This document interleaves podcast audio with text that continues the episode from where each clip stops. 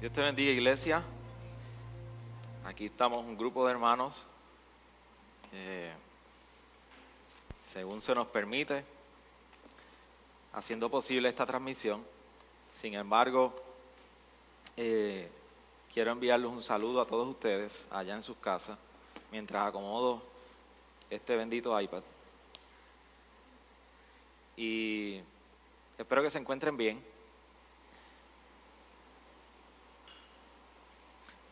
Queremos aprovechar este tiempo en esta mañana y escuchar la palabra del Señor. Por esa razón, quiero que me acompañen al Evangelio de Juan, capítulo 8. Y vamos a dar lectura del versículo 31 hasta el 59, al final de ese capítulo. Pero permítame, mientras usted puede identificar y buscar su, su Biblia, ahí donde está, Permítame orar y terminar de acomodar esto. Ahora sí.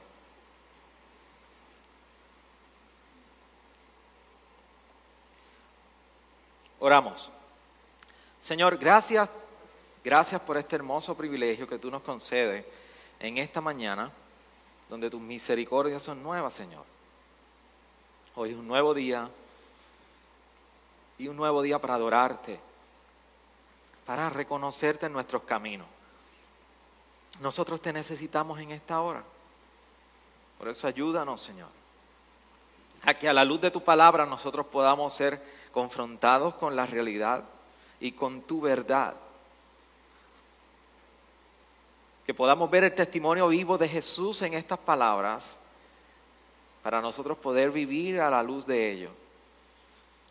Señor, tú conoces nuestras inseguridades hoy, tú conoces nuestras dudas, nuestras preocupaciones, nuestras emociones, nuestras luchas, nuestras necesidades. Tu palabra nos recuerda que tú lo conoces todo en nosotros. Por eso ayúdanos, Señor.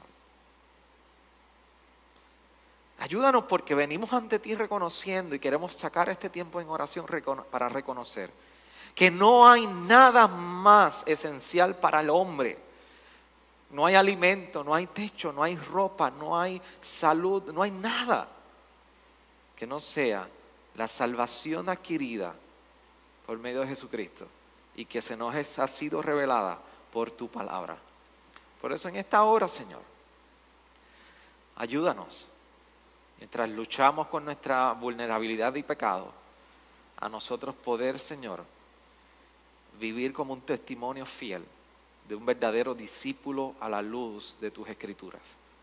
Gracias Señor en este día. En tu nombre oramos. Amén.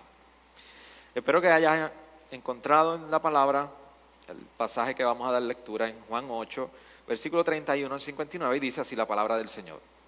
Entonces Jesús decía a los judíos que habían creído en él, si vosotros permanecéis en mi palabra, verdaderamente sois mis discípulos conoceréis la verdad y la verdad os hará libre. Ellos le contestaron, somos descendientes de Abraham y nunca hemos sido esclavos de nadie. ¿Cómo dices tú? ¿Seréis libres? Jesús le respondió, en verdad, en verdad os digo que todo el que comete, comete pecado es esclavo del pecado. Y el, el esclavo no queda en la casa para siempre, el Hijo sí permanece para siempre. Así que si el Hijo os hace libres, seréis realmente libres. Sé que sois descendientes de Abraham y sin embargo procuráis matarme, porque mi palabra no tiene cabida en vosotros. Yo hablo lo que he visto con mi Padre. Vosotros entonces hacéis también lo que oísteis de vuestro Padre. Ellos le contestaron y le dijeron, Abraham es nuestro Padre. Jesús les dijo, si sois hijos de Abraham, haced las obras de Abraham.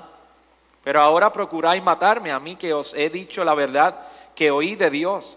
Esto no lo hizo Abraham. Vosotros hacéis las obras de vuestro padre. Ellos le dijeron, nosotros no nacimos de fornicación. Tenemos un padre, es decir, Dios. Jesús les dijo, si Dios fuera vuestro padre, me amaríais porque yo salí de Dios y vine de él pues no he venido por mi propia iniciativa, sino que Él me envió. ¿Por qué no entendéis lo que digo?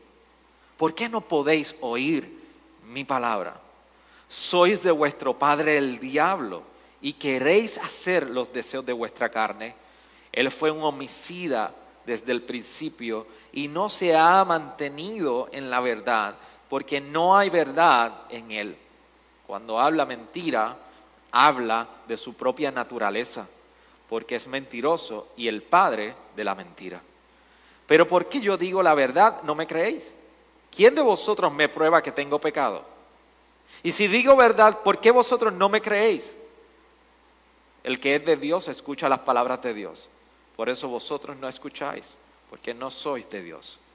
Contestaron los judíos y le dijeron, ¿no decimos con otra razón que tú eres samaritano y que tienes un demonio?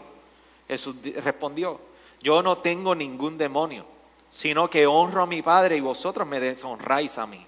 Pero yo no busco mi gloria, hay uno que la busca y juzga.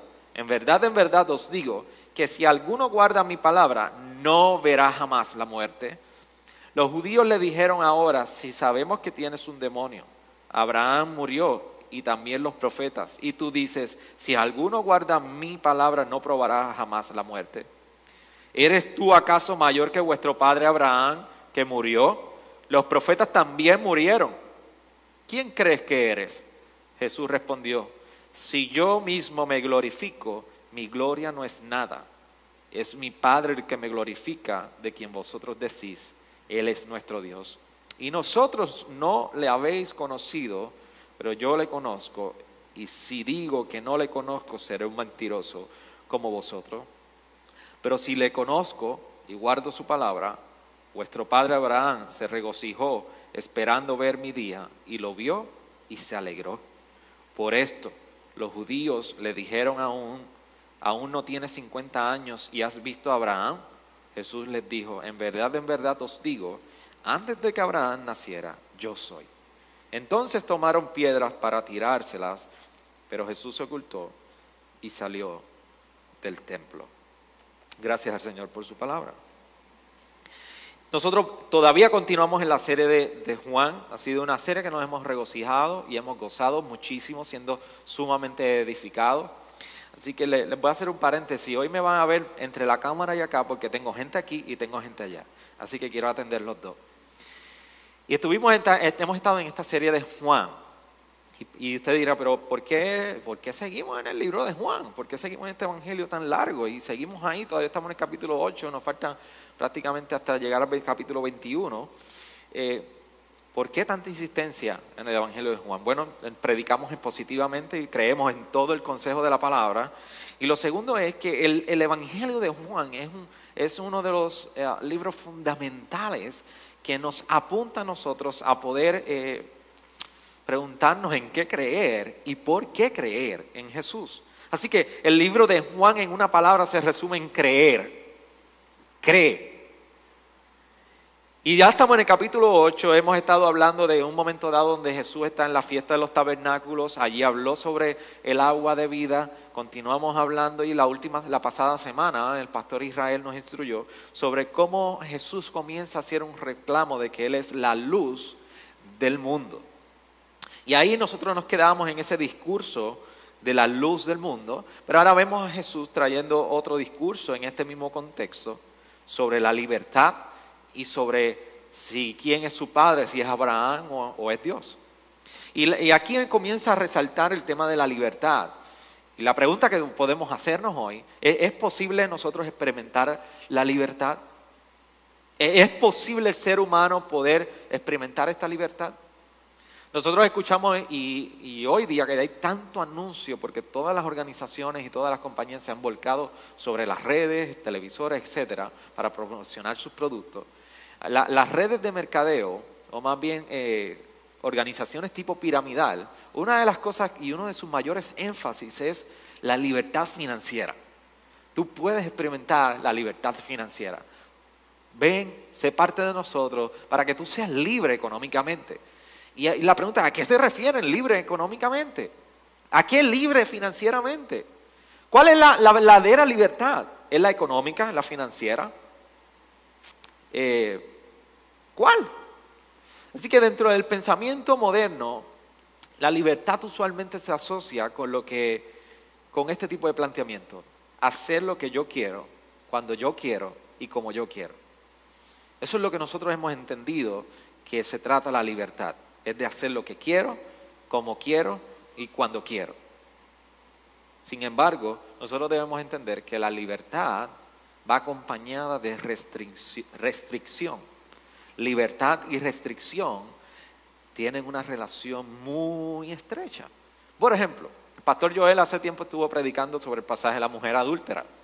Y lo interesante de ese pasaje es cómo esta mujer pudo experimentar la libertad a causa del perdón que Jesús estaba uh, otorgándole a aquella mujer en aquel momento cuando estaba siendo acusada. La vemos que llega, está siendo acusada, está allí y Jesús se encuentra escribiendo en el suelo.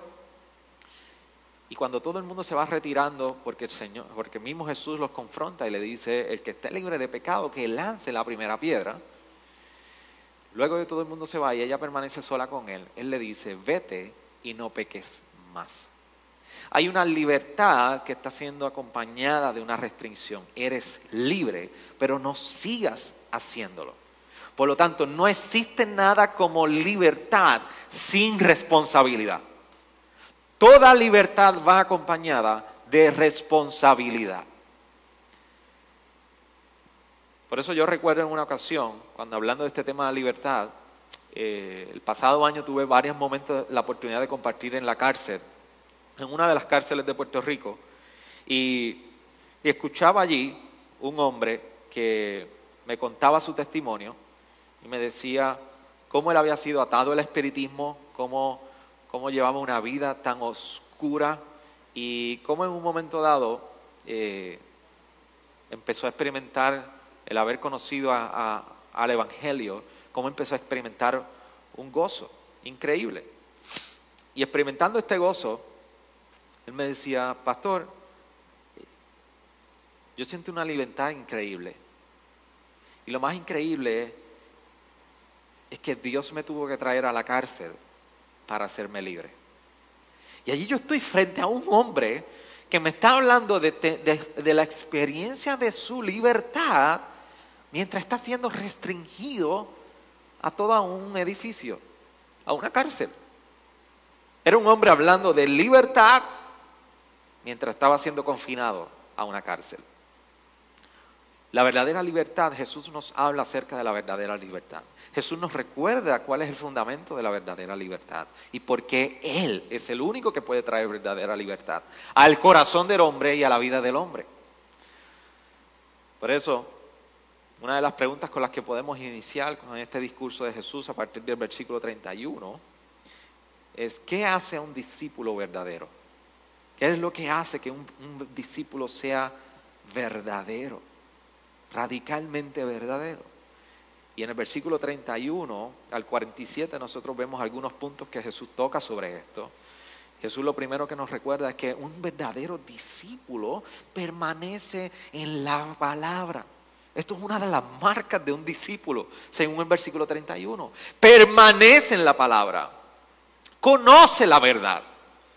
El versículo 32 se nos recuerda que lo, que lo que lo que distingue al discípulo de permanecer es que también conoce la palabra. Por eso lo mejor que tú y yo podemos hacer como discípulos es comer esta escritura, es comer esta palabra, hasta ser conocedores cada día más y más y más y más de su verdad. Pero no solamente esto, se nos dice que el que permanece y conoce el que permanece en la palabra y conoce la verdad, se nos dice que de igual manera, entonces es libre.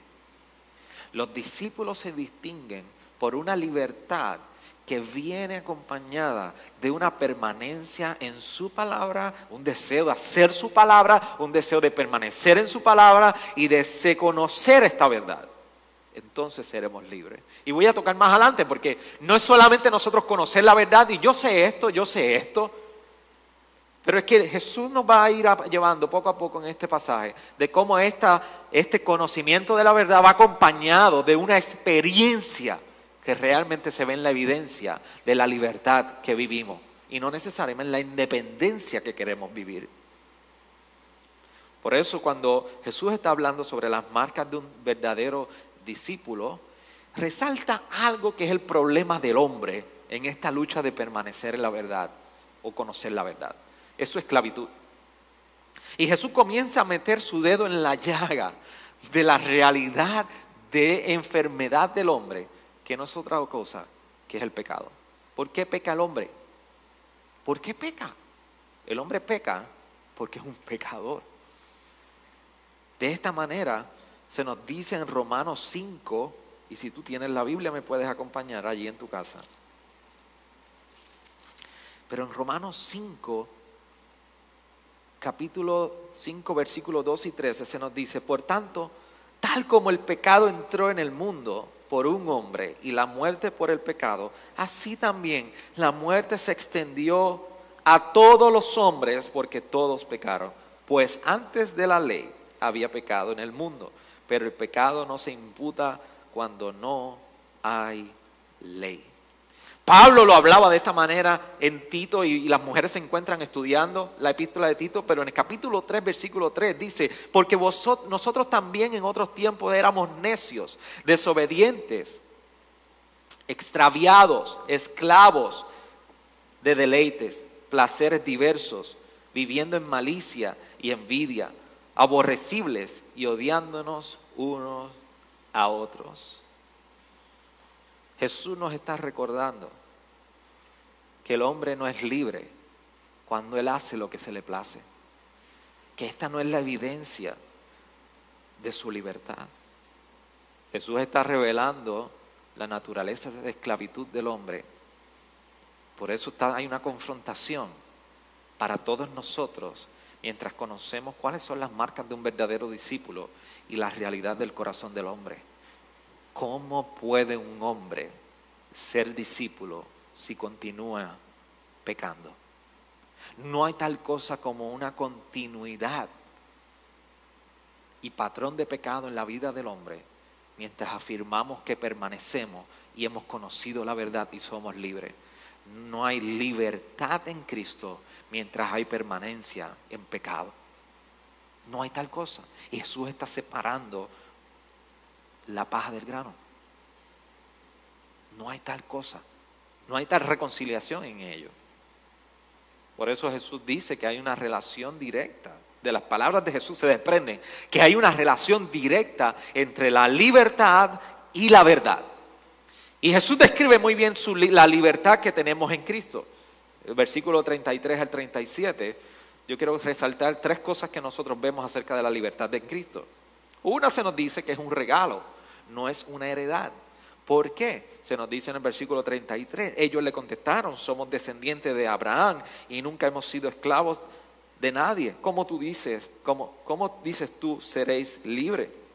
Versículo 37, parte de la respuesta de Jesús a esa pregunta es, sé que soy descendiente de Abraham, sin embargo, procuráis matarme porque mi palabra no tiene cabida en vosotros. Ellos, los judíos que estaban allí escuchando estas palabras, le dijeron, mira, nosotros no somos descendientes, ni somos, no somos, no, eh, somos eh, esclavos de Abraham, somos descendientes de Abraham, no hemos experimentado esclavitud. Jesús le dice, dame, dame explicarte algo. Tú eres libre no por tu herencia. Tú no eres libre por tu, como dirían en inglés, por tu pedigree. No, no, no, no, no, no, no. Dame, dame dejarte claro Cualquier persona libre es libre porque yo lo he hecho libre. La libertad es un regalo de Jesús a nosotros.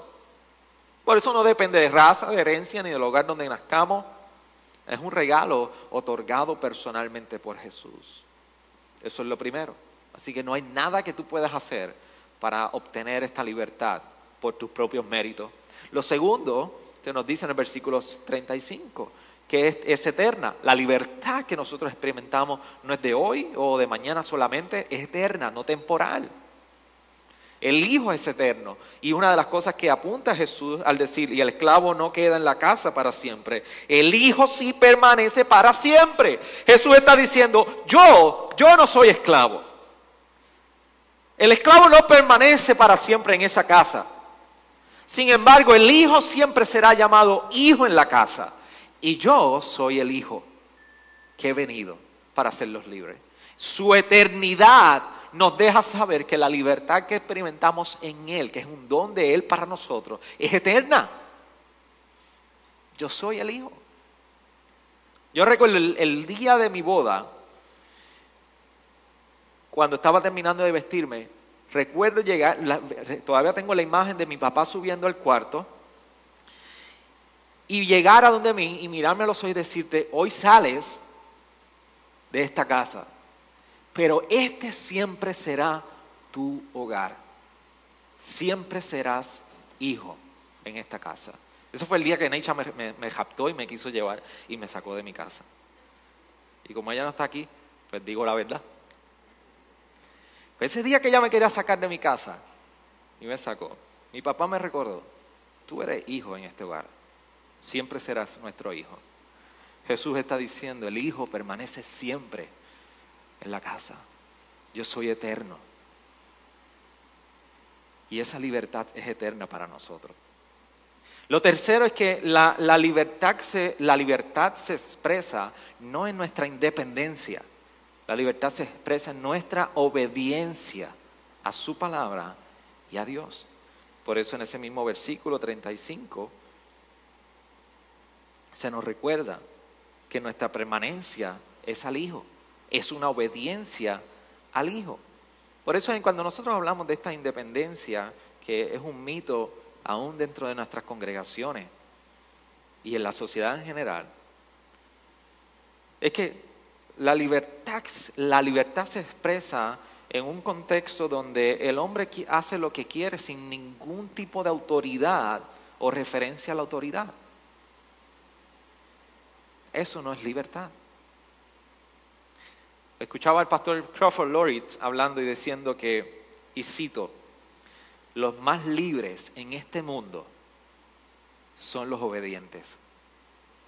Los más libres en este mundo son los obedientes. ¿Sabes por qué? Porque la libertad que Jesús nos está hablando, que va atada a la obediencia y no a la independencia, es una libertad de, de que este corazón entenebrecido, lleno de pecado, ahora ha sido libre para hacer lo que Dios quiere, no lo que nosotros queramos. Esa es la verdadera libertad. Que este corazón que en un momento fue esclavo del pecado, ahora como discípulo verdadero y que permanece en la palabra, en la verdad de la palabra, ahora ese corazón entenebrecido ha experimentado una libertad no para hacer lo que Él mismo quiere, es para hacer lo que Dios quiere. Y cuando estamos en ese momento de este corazón querer hacer lo que Dios quiere, somos libres. Por eso D. Carson decía, la verdadera libertad no es la libertad para hacer lo que nos place, sino la libertad para hacer lo que debemos. Y es una libertad genuina porque hacer lo que nos corresponde hacer nos complace. Trae complacencia saber que estamos en la voluntad de Dios haciendo lo que Él quiere para con nosotros. Por eso yo tengo, me causa espanto cuando veo la gente que expresa yo soy libre, reclamando su propia personalidad, su propia voluntad sin ningún cambio. O reclamándola en la virtud de la independencia. Dame decirte que tú no eres libre. Si tú te encuentras ahí, tú no eres libre. La libertad es aquella la que nos lleva a someternos a su palabra, permanecer en ella y humildemente dentro de la comunidad, líderes, iglesia y palabra, la evidencia de obediencia es evidente. Esa es la verdadera libertad. Pero más adelante continúa evolucionando este intercambio de Jesús con los judíos. Y estos judíos comienzan a confrontar, hey, ¿quién, ¿quién es tu papá? ¿Quién es nuestro padre? Y de versículo 48 al 59 se forma este intercambio sobre la descendencia y quién es padre y comienzan a acusar, a identificar a Jesús que es un demonio porque éste está afirmando unas palabras mayores que las de Abraham. Y por eso le dicen que tiene un demonio en el versículo 48. Sin embargo, en este discurso y Jesús haciendo énfasis a la relación de Abraham como padre de los judíos y, Abraham, y Dios como padre, él comienza a acentuar varias cosas que yo quisiera que tú pudieras por lo menos sacar de este pasaje. Una, dentro de este intercambio, Jesús les recuerda que solamente aquellos que guardan su palabra, porque ya que ellos no estaban haciendo ni las obras ni siquiera de Abraham, pero aquellos que guardan su palabra no experimentan la muerte. Y con esto Jesús no está negando que no está negando las dificultades de la vida. De hecho, en este tiempo estamos viviendo muchísimas dificultades. Pero con lo que Jesús nos está, lo que Jesús nos está recordando es que el que permanece en la palabra no experimentará la separación en la muerte de Dios Padre y nosotros como hijos. Y esa es la esperanza del creyente, que en nuestra muerte nosotros no experimentaremos la separación con Dios. Al contrario, más adelante también nos recuerda en el versículo 55, estos judíos no podían entender que este Jesús reclama venir de parte de Dios y Jesús les dice, el que me ha conocido a mí, conoce al Padre. Conociendo a Jesús podemos conocer al Padre. Y, y Jesús utiliza lo siguiente para reafirmar esto. Una, les dice, mira, en el versículo 56, Dice, vuestro padre Abraham se regocijó esperando ver mi día y lo vio y se alegró. Déjeme decirle algo. Abraham, prospectivamente en fe, esperaba en este momento, vio este momento, en la promesa que le fue dada. Y déjame decirte que la promesa dada a Abraham fue el cumplimiento mío. Aquí se cumple conmigo. El hijo de la promesa en Génesis, eh, en Génesis 21 y segundo, que Él multiplicaría la, bendición sobre todas las naciones, o sea, la promesa de todas las naciones, como en Génesis 12, esa promesa encuentra cumplimiento en mí. Yo soy el hijo de la promesa. Yo soy la bendición para las naciones, en donde mí todos serán benditos. Así que el cumplimiento de lo que Abraham esperaba y anticipaba con alegría y se regocijó, soy yo. Y ustedes no lo están entendiendo. Lo segundo, Jesús comienza a afirmar la deidad delante de estos hombres, de los judíos. Y dice, yo soy mayor que Abraham, yo soy el cumplimiento, pero dame decirte, esta es mi deidad, este es quien yo soy. Porque ustedes no han conocido al Padre y como no han conocido al Padre, no me pueden identificar a mí. Es más, ustedes han sido nacidos de pecado y ustedes permanecen en pecado porque ni siquiera las obras de ustedes las pueden reconciliar con lo que ustedes afirman. Ustedes dicen proceder de Dios, pero un poco antes, en el versículo 44, le dicen a ellos, ustedes son, el padre de ustedes es el diablo. ¿Por qué? Porque ustedes permanecen en mentira. Dame decirte que no hay manera de nosotros reconciliar una vida de mentira mientras reclamamos que Dios es nuestro Padre. Solamente hay uno que es padre de mentira. Solo hay uno que mueve en mentira y se llama el diablo. Por eso Jesús aquí les dice en el versículo 58, en verdad, en verdad os digo, antes que Abraham naciera, yo soy. Y Jesús no está haciendo otra cosa que apuntando en Éxodo en aquel momento donde él está hablando con Moisés, le está diciendo, yo soy. De igual manera en Isaías 43 vemos nuevamente esta expresión. Yo soy. Los judíos saben identificar muy bien qué significaba yo soy. Y Jesús le está diciendo, yo procedo del Padre. Yo soy divino. Yo soy Dios. Enviado por Dios Padre. Y tiene mucho sentido, porque en el versículo 59 cogieron piedras e iban a apedrear.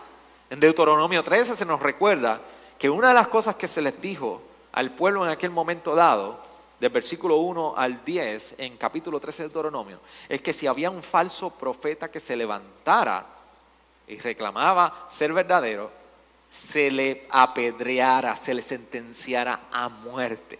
Así que aquellos hombres estaban identificando y diciendo, este es un falso profeta, necesitamos hacer un juicio con él, lanzando las piedras. Este es el intercambio de Jesús entre lo que es la, el verdadero discípulo que permanece en la palabra, su relación con la libertad y él como quien procede del Padre.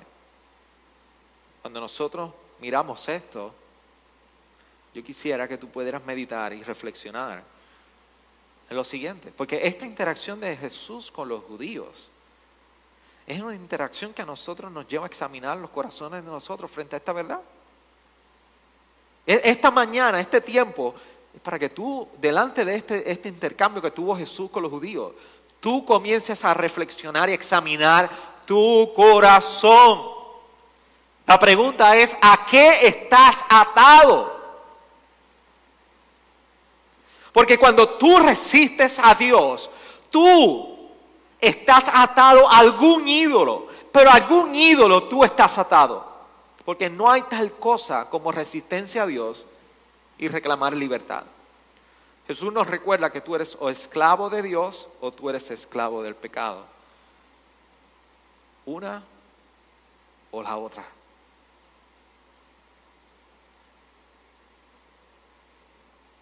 Uno de los problemas mayores de la esclavitud en el hombre y que se manifiesta precisamente en la relación de permanecer y buscar obediencia en la palabra versus la esclavitud de pecado, es el orgullo. El orgullo está en esa misma tensión del corazón del hombre. ¿Por qué? Porque el orgullo es nuestro maestro, es nuestro, es nuestro master, el, el, Señor nuestro, el quien nos controla. Pero solamente el quebrantamiento de nuestro corazón es la libertad. Jesús nos está recordando que en el quebrantamiento nosotros experimentamos libertad. El quebrantamiento de rendir nuestras voluntades, de rendir quién nosotros somos. El orgullo nos va a llevar a decir, yo soy independiente. Yo conozco, pero hago lo que quiero, como quiero y cuando quiero. Y Jesús nos recuerda que eso no existe. Y el orgullo produce distanciamiento. El orgullo produce ceguera, ceguera de decepción. El orgullo provoca y te lleva a pensar que tú eres mejor que tú eres mejor de lo que tú piensas o de lo que eres. Por eso cuando nosotros nos, hoy nos debemos examinar, y una de las, una de las cosas comunes es que el orgulloso no sobrepasa sus pruebas porque no ha experimentado libertad. Porque en el Evangelio, para experimentar la libertad, se requiere rendición, rendirte. Y muchísimas pruebas no las pasamos. Y el orgullo, el orgulloso nunca las pasa, porque no es capaz de rendirse. No es capaz de experimentar la libertad, porque permanece atado a su orgullo. Por eso la pregunta es, ¿qué conocemos? ¿En qué permanecemos nosotros hoy? ¿Qué es lo que tú conoces? Jesús nos ha recordado que conocer la verdad nos permite experimentar la verdadera libertad.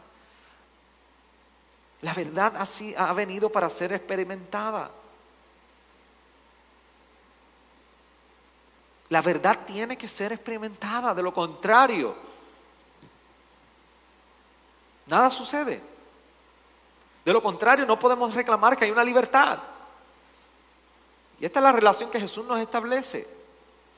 Por eso cuando, cuando hablamos de salvación, nosotros sabemos que somos salvos porque deseamos permanecer en esta palabra. ¿Deseas tú permanecer en esta palabra? Jesús nos recuerda que aquel que le ha conocido a Él y es un hijo verdadero de Dios, conoce y guarda su palabra. La pregunta es, ¿de quién somos esclavos? ¿De quién tú eres esclavo? Hoy es un buen día para tú meditar en ello. Acompáñame a orar. Señor, gracias por tu palabra, la única palabra que nos hace libre. Y hoy Jesús nos ha recordado.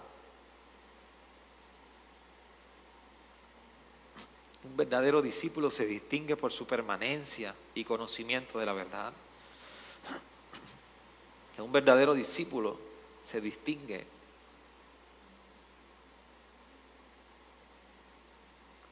por querer vivir en obediencia a tu palabra. Señor, ayúdanos a, identificar por tu espíritu y tu palabra los días que ese orgullo quiere nosotros reclamar una independencia de ti. Que ese orgullo quiere reclamar en nosotros que somos más capaces de lo que, de lo que realmente somos que en ocasiones nos da un sentido de, de soberanía que no nos corresponde a nosotros. Por eso hoy es importante que examinemos nuestros corazones delante de estas palabras de Jesús, que prácticamente remueven de nosotros cualquier inclinación a pensar que la verdadera libertad que se experimenta en Cristo es una autonomía personal. Sin embargo, se trata de que hay una mayor dependencia de Jesús. Y hoy, Señor, queremos, queremos seguir viviendo en libertad, queremos experimentar esa libertad más y más cada día, porque eso representaría que estamos cada día siendo más controlados por tu Espíritu, tu llenura en nosotros. Y como decía Pablo en un momento dado, que lo ha estimado todo por pérdida, por querer conocer a Cristo. Que estas palabras sean de nosotros. Este era un hombre que en la cárcel expresó estas palabras, porque era libre. Mira cuántos de nosotros todavía sin ningún tipo de restricción, como un preso, vivimos en nuestras casas,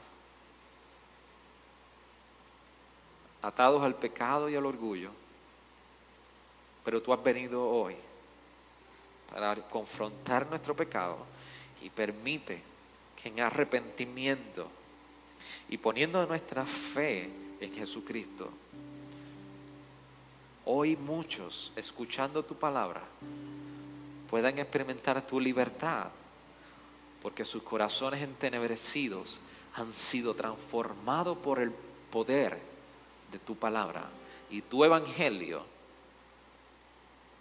y comiencen a vivir en una libertad que solamente va, solamente va atada a querer hacer tu voluntad y hacer lo que tú quieres, Dios, que nosotros hagamos.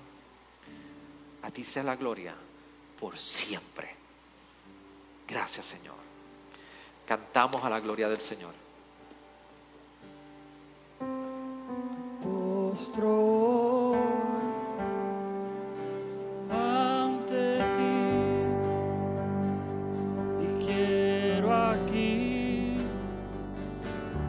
yo descansar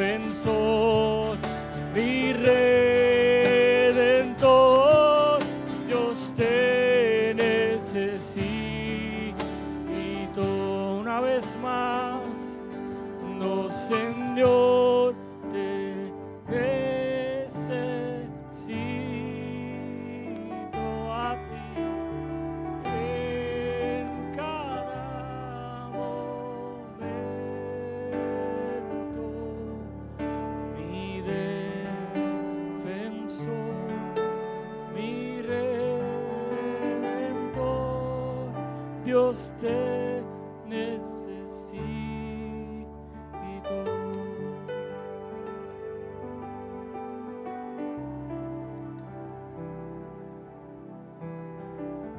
Iglesia, de esa manera damos por finalizado este tiempo y algunos anuncios que queremos compartir con todos ustedes. El próximo domingo nosotros tendremos una transmisión especial de todas las iglesias de nuestra convención Autistas del Sur.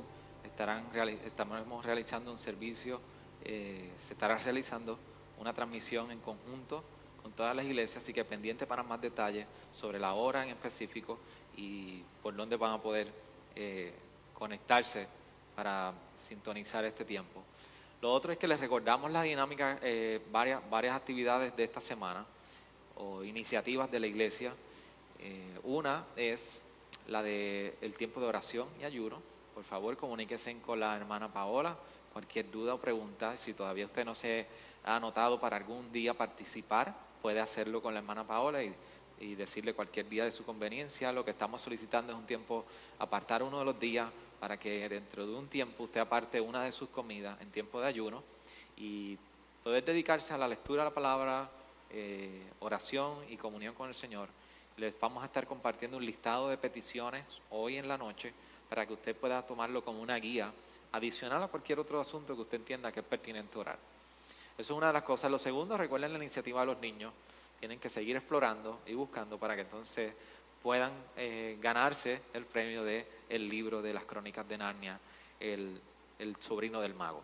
Así que sin más nada, les pido que nos mantengamos en oración unos con otros. Les pido oración por Victoria, estuvo un poquito quebrantada de salud los pasados días, ya está bien. Y le pedimos oración también por, por Iván. Les pido que la iglesia que se mantenga orando por Iván en todo momento. De esa manera vamos a orar y le pedimos al Señor que su palabra continúe obrando en nosotros y siendo recordada por su Espíritu mientras siguen pasando los días y trayendo convicción de áreas en pecado en cada uno de nosotros para vivir como un verdadero discípulo, según Jesús nos invita en su palabra. Señor, gracias por este tiempo que tú nos has concedido, algunos aquí, otros en sus casas, pero todos simultáneamente, Señor, haciendo presencia en este tiempo por las redes y la tecnología, pero sobre todas las cosas, el poder sentarnos, alabar tu nombre, ser edificados por cánticos y sobre todo por tu palabra. Señor, en esta hora hemos recibido lo mejor que podemos recibir hoy, tu palabra. Por eso ayúdanos a ser fiel a ella. Ayúdanos, Señor, a nosotros permanecer fieles en ello. Nosotros te exaltamos y te reconocemos. Ayúdanos esta semana dentro de lo difícil de una cuarentena, lo, lo incierto de nuestros días, las noticias, las proyecciones. Señor, ayúdanos a descansar en la verdad de que en ti estamos seguros y tú nos guardas. Tu cuidado, tu protección, tu soberanía sobre nosotros no es dependiente de las circunstancias, sino que está atado a tu identidad, a tu naturaleza como Dios. Y eso no cambia. Y eso trae paz a nosotros, Señor. Gracias, Señor. En el nombre de Jesús. Amén. Amén. Dios te bendiga, iglesia.